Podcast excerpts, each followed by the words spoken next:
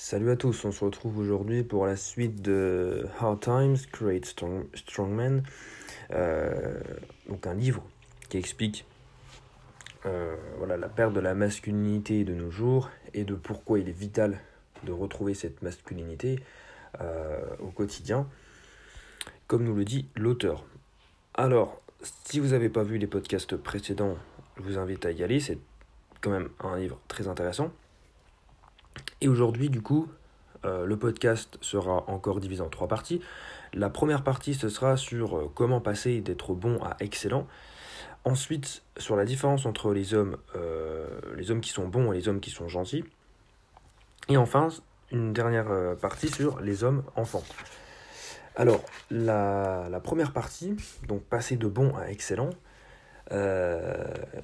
porte déjà sur le travail d'un homme. Alors il faut comprendre que euh, ce que nous dit l'auteur, c'est qu'un homme, parfois, il doit faire un travail qui est ingrat, qu'il n'aime pas forcément, et qui, euh, ne lui plaît pas, car on n'aura pas forcément un métier de rêve. il explique qu'au début, on n'a pas euh, le droit de se plaindre et de vouloir avoir son métier de rêve. Il faut déjà commencer par un métier ingrat, économiser, mettre de côté, pour ensuite se lancer dans son projet ou ce qu'on aimerait faire.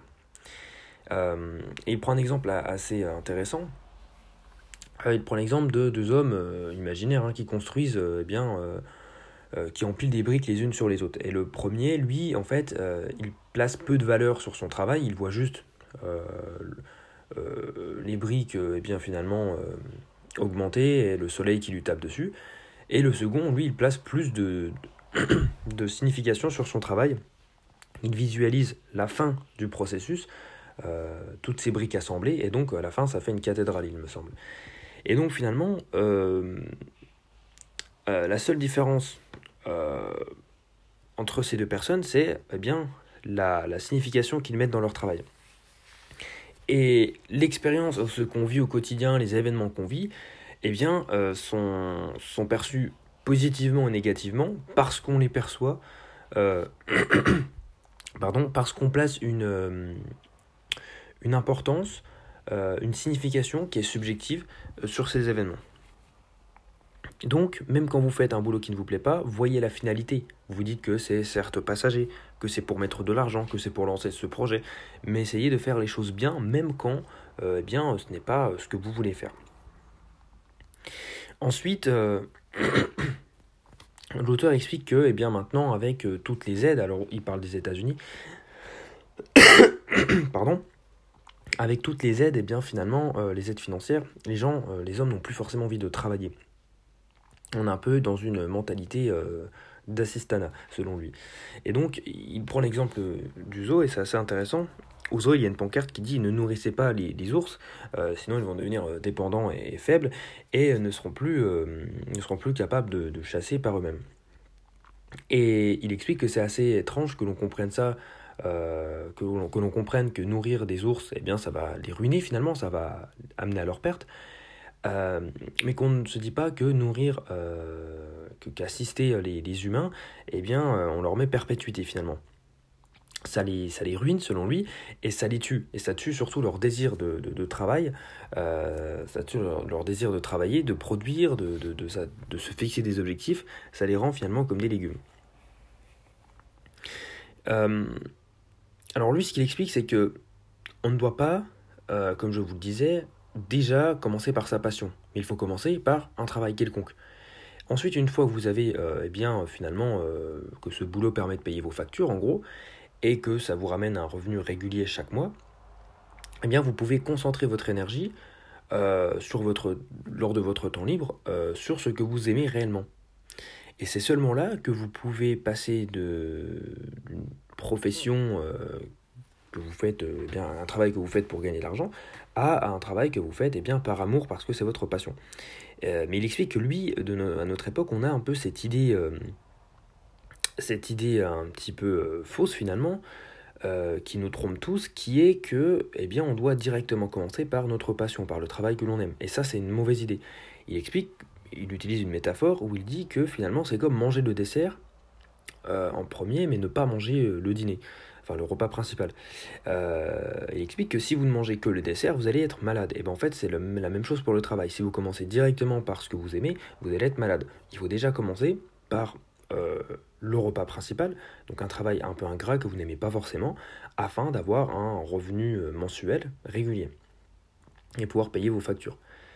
et c'est seulement en travaillant sur votre, lors de votre temps libre que vous allez pouvoir développer votre eh bien, votre passion, le travail que vous aimez réellement.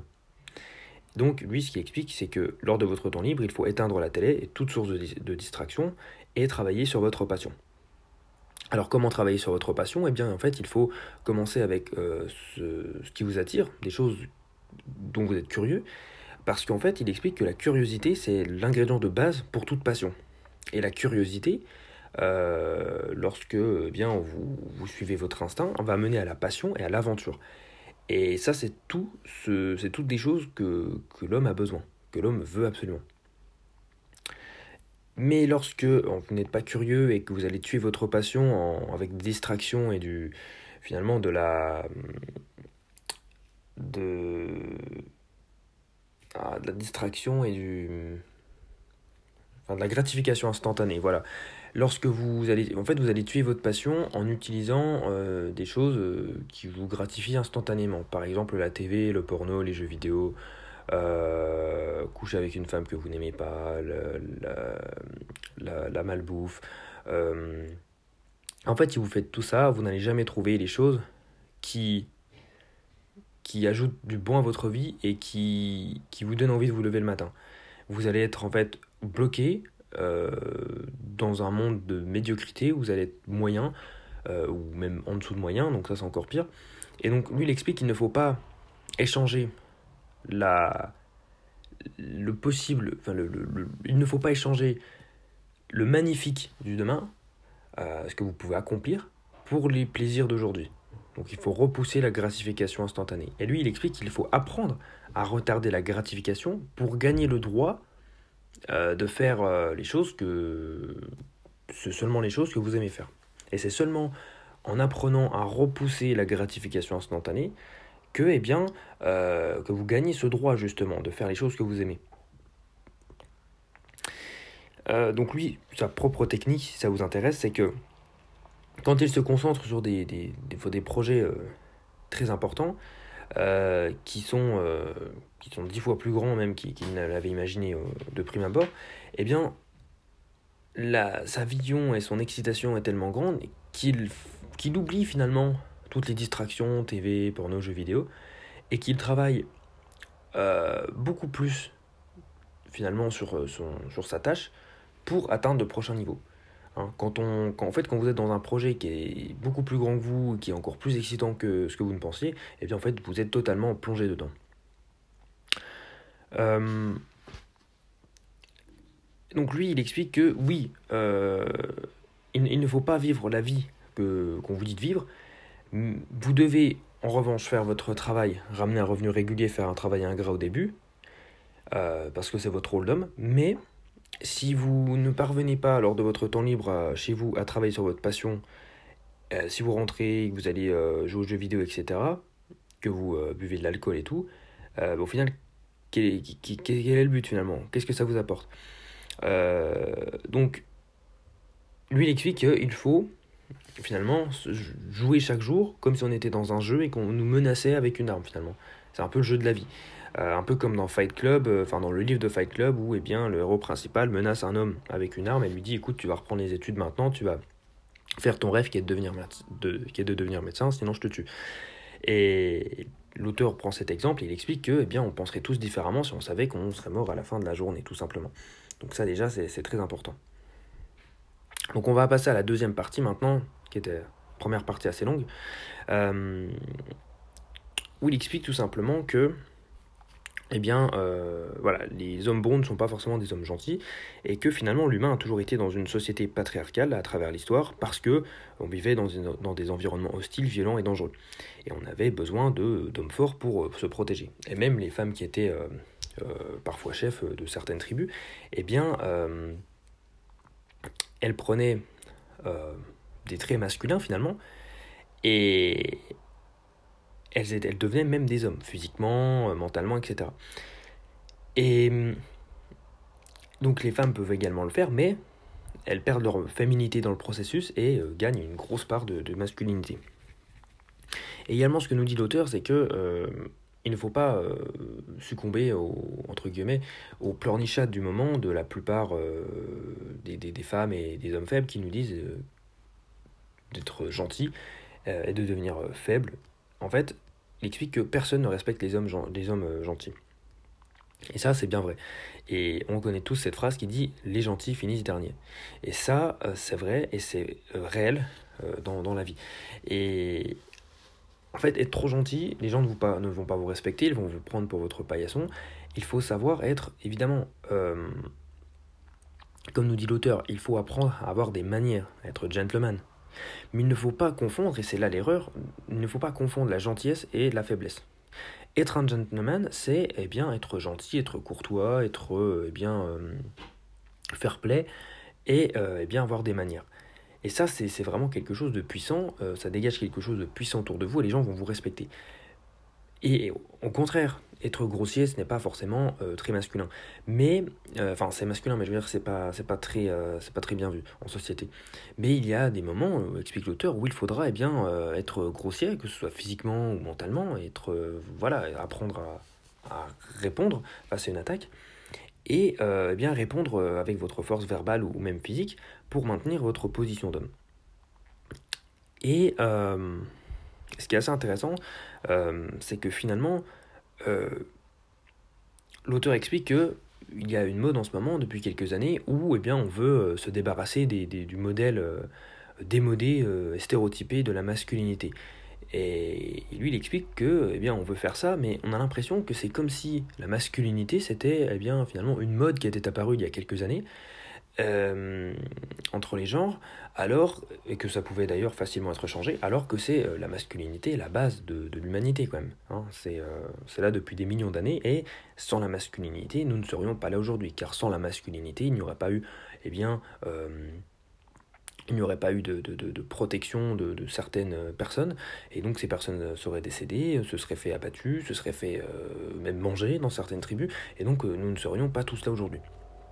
Et donc lui, ce qu'il explique, c'est que, donc voilà, il faut, pour résumer, euh, être un homme bon, mais pas forcément gentil. Si vous êtes trop gentil, les gens vont vous, marcher dessus. Les gens vont confondre votre gentillesse pour de la faiblesse.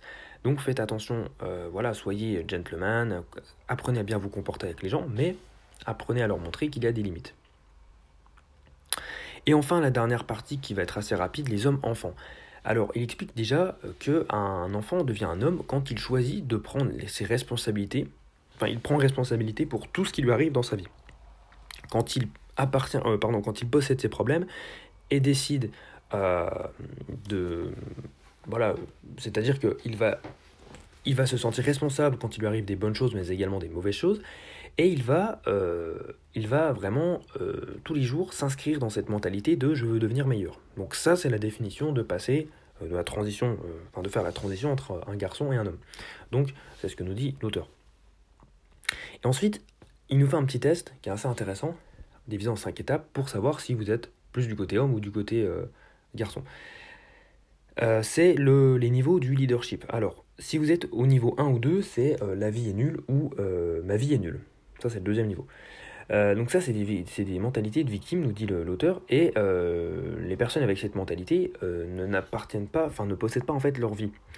Et euh, elles ne sont pas très bonnes dans leur travail, euh, que ce soit personnel ou professionnel, et elles ont euh, quelques difficultés à, être dans des groupes qui fonctionnent et qui sont, qui sont finalement bons pour elles. Hein. En général, ces personnes vont être dans des, soit en prison, soit dans des gangs ou des, des, autres groupes déviants, et dans des environnements négatifs. Le troisième stage, c'est je suis génial, enfin je suis, oui, je, suis génial, et vous n'êtes pas. Et donc là, c'est là où finalement euh, la mentalité d'homme commence à s'installer. Mais il y a quand même une mentalité toujours faible, euh, puisque les leaders euh, dans Je suis bon et vous n'êtes pas, eh bien finalement ils, ils ne pensent qu'à eux et non à la tribu et non à leurs proches, à leur communauté. Et ce n'est pas ça un vrai homme. C'est quelqu'un qui fait passer, comme on l'a vu dans le podcast précédent, les autres avant lui. Donc ça n'aide pas les autres à grandir finalement. dans le quatrième stage, enfin la quatrième étape, la mentalité c'est nous sommes géniaux. Et donc là, c'est là où les leaders vont créer d'autres leaders et vont tirer les autres vers le haut. Et donc finalement, si vous restez à ce stage 4, eh bien vous allez progressivement arriver à la cinquième étape qui est la vie est géniale. Donc euh, voilà, vous d'un petit peu de vous euh, juger dans ces niveaux, hein, vous de voir. Et enfin, une citation, j'adore les citations, de, euh, du général Patton qui disait Ne trouvez pas d'excuses, que ce soit votre faute ou non. Voilà, c'est-à-dire prenez la responsabilité, ne vous cherchez pas d'excuses. Se chercher des excuses, c'est, ce sont les enfants qui font ça. Vous n'êtes pas, vous n'êtes plus un enfant. Euh, et donc, euh, voilà, prenez la responsabilité pour tout ce qui vous arrive, que ce soit bon ou mauvais. Euh, donc, donc voilà, c'était une petite citation un petit peu pour méditer dessus. Alors moi, je vais vous laisser puisque là, il commence à être assez long le podcast, plus de 16 minutes. Donc moi, je vous laisse. Je vous souhaite une bonne après-midi, enfin une bonne journée, et je vous dis à demain. Salut.